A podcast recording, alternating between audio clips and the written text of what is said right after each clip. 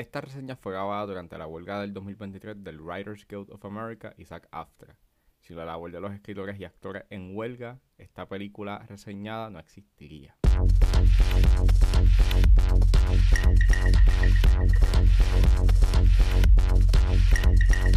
Damas y caballeros, bienvenidos a 10 a 15, un podcast donde se habla de películas y series en un lapso de 10 a 15 minutos. Yo soy Ángel y en este episodio voy a estar hablando de El Conde. Conde está disponible en Netflix, así que setback, relax, que 10 a 15 acaba de comenzar.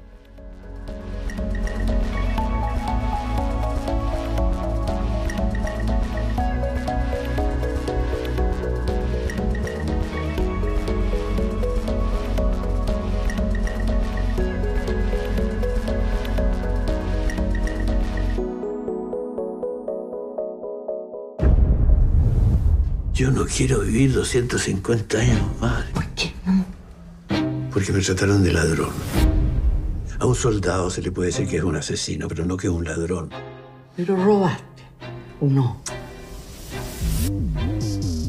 Yo vine para acá porque dijeron que iban a repartir plata. Eso te lo dije yo para convencerte, imbécil. ¿Y entonces no van a repartir nada?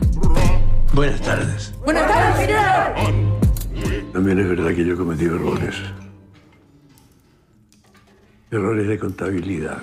El Conde es una película dirigida por Pablo Larraín, que es el director de Jackie y Spencer, y es escrita por Larraín y Guillermo Calderón. El elenco lo compone Jaime Badel, Gloria Munchmeyer, Alfredo Castro, Paula Luxinger, Stella Gonet, Catalina Guerra, Jaime McManus, Diego Muñoz y Amparo Noguera. Y esta sátira se centra en el dictador Augusto Pinochet, que no está muerto, pero vive como un vampiro envejecido. Luego de vivir 250 años en el mundo, ha decidido morir por una vez y por todas. Disclaimer, esta película tiene un alto contenido violento y también hay una escena de violación, por lo cual cerró discreción. Esta película estrenó en el Festival de Venecia eh, hace varias semanas atrás y se ganó un premio eh, en el festival eh, a mejor guion. Así que ya por eso ya me tenía pues bastante eh, intrigado ver esta película de esta nueva película de Pablo Larraín. Una nota adicional, esta no es la primera película que él hace con respecto a la dictadura de Augusto Pinochet. En el 2012 él hizo No, que la protagonizó Gael García Bernal. En el caso de No, obviamente era una película que, que está bastante arraigada a la realidad, mientras que esta película pues es una sátira absurda. Eh, nada, la vi, y es una sátira que está bien hecha. Eh, pienso que es una película que está intrigante, eh, o por lo menos me pareció bastante intrigante la manera en cómo representa visualmente las repercusiones de la dictadura de Pinochet. Al igual que me parece interesante cómo visualmente te están hablando de los conceptos de la tiranía y las dictaduras. Y junto con este elemento del vampirismo y cómo básicamente crean esta metáfora bastante interesante sobre cómo la tiranía y las dictaduras, este, a pesar de verse como conceptos, you know, eh, o reliquias del pasado, entre comillas, este, eh, siempre están rondando, you know, como que en la sociedad eh, y tienen como cierto sentido de inmortalidad debido a los gobernantes que están en poder, pues pueden imponer leyes o imponen leyes que perjudican a la sociedad. Y al igual que estos conceptos, debido a las experiencias vividas por las generaciones que pues eh, acontecieron o, que vivieron eh, eh, esos eventos, pues todavía está presente en el colectivo. Eso dándole como que ese sentido de inmortalidad. Y la película básicamente se basa en eso, al igual que en el poder y de cómo las instituciones están en búsqueda de dinero y poder. Esto trayendo consigo a que lo que se hace en la sociedad no está con la motivación de hacerse por el bien común, sino que más bien por el lucro o por el poder. Y la manera en cómo habla de estos conceptos, pues pienso que es la gran fortaleza de esta película. Porque en realidad tiene un hilo satírico que es bastante filoso, por lo menos para mí. Para mí lo que hace que sea una buena sátira eh, tiene que ver mucho por el factor de replayability. Eh, me explico. Una sátira debe de tener capas en la misma. Like, tienes que tener como que tu mensaje bastante, como que tu mensaje obvio, al igual que tener un mensaje escondido o otro o otro tema o otro layer escondido que si sabes o tienes conocimiento del evento que quiere como que satirizar, pues le vas a, le, le vas a poder encontrar ese significado o ese otro mensaje que te quiere dar esa sátira. Cuando la sátira es muy obvia hacia el estilo Don't Look Up, pues el problema está en que sí, tienes un mensaje, es una película que tiene un comentario, sin embargo, el problema está en que como es un mensaje bastante obvio, cuando la vas a ver por una segunda ocasión, la búsqueda de quererlo interpretar desde otra perspectiva o tratar de encontrarle otras cosas más resulta ser un tanto insatisfactorio debido a que pues la película tiene un mensaje claro y contundente y es bastante obvio. Y eso le resta para mí un poco como que a, a la sátira que puede tener una película si da el caso en que es una sátira bastante directa y obvia en este caso como es una película que se basa en la historia de Chile cosa que pues yo no tengo como que un mayor conocimiento y cuando ves en la película eventos que señalan que pasaron en la historia y te pones a buscar la información, pues eso le trae consigo como con un cierto tipo de replayability. No es una película que, que necesitas como que tener un mayor contexto de la historia de, de Chile, pero sí es bastante beneficioso. Lo que hace la película es utilizar la figura de Pinochet y básicamente ser el vehículo para hablar sobre las tiranías y las dictaduras. Y la manera en cómo lo hace, nuevamente,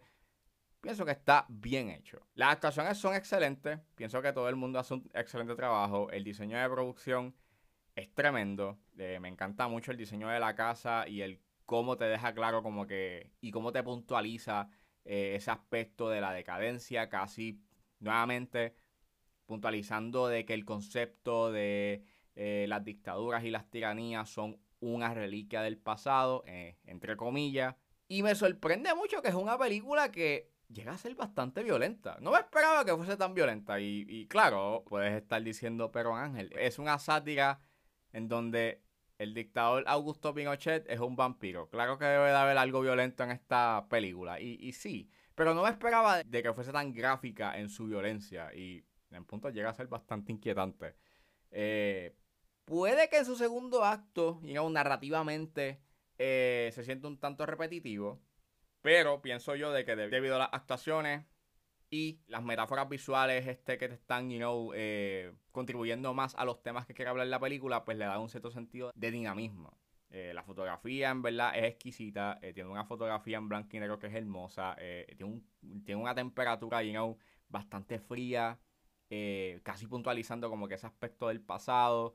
el imagery que se genera, you know, con unos encuadres en específico son poético, ¿verdad? La fotografía es hermosa. Hay unos encuadres en donde la cámara está siguiendo a estos personajes que están volando y, mano, es hermoso. Algo que encontré bastante weird de esta película es que eh, al principio llega a ser un tanto jarring eh, una narración que se da en inglés. La película se supone que sea en español y, y sí, like, en, en teoría sí lo es, pero al inicio cuando tú escuchas como que esta narración en inglés como que tú te quedas... Yo por lo menos me quedé como que, wow, ¿qué está pasando aquí? ¿Acaso Netflix me puso la película en inglés? Porque a veces Netflix tiene esta manía de... Si estás viendo algo, you know, en un lenguaje extranjero, si tiene como que un doblaje al inglés, te ponen el doblaje en inglés, no el lenguaje original. Por lo menos eh, hace sentido al final el por qué tiene una narración en inglés y eso contribuye mucho más a unos temas en específico que se dan en la película.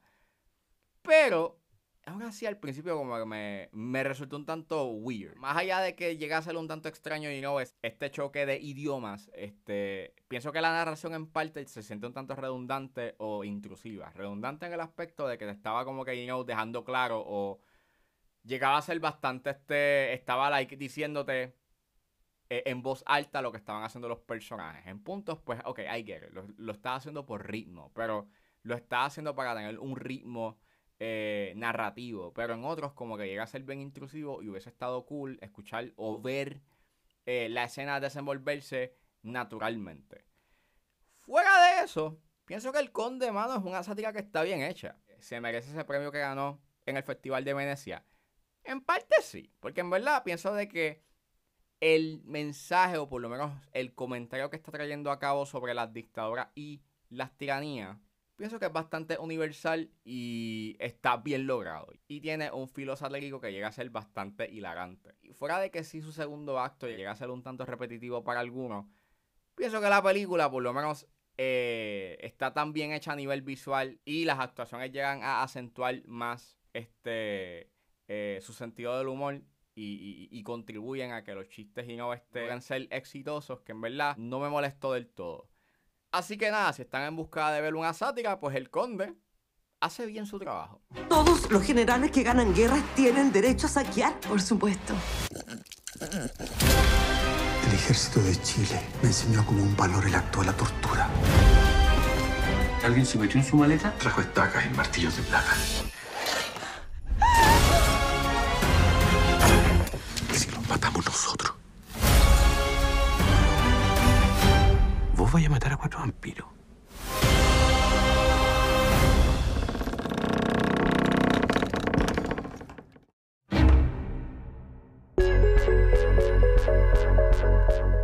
Bueno, eso fue todo en este episodio de 10 a 15. Espero que les haya gustado. Suscríbanse a mis redes sociales. Estoy en Facebook, Twitter e Instagram como ángeles.br.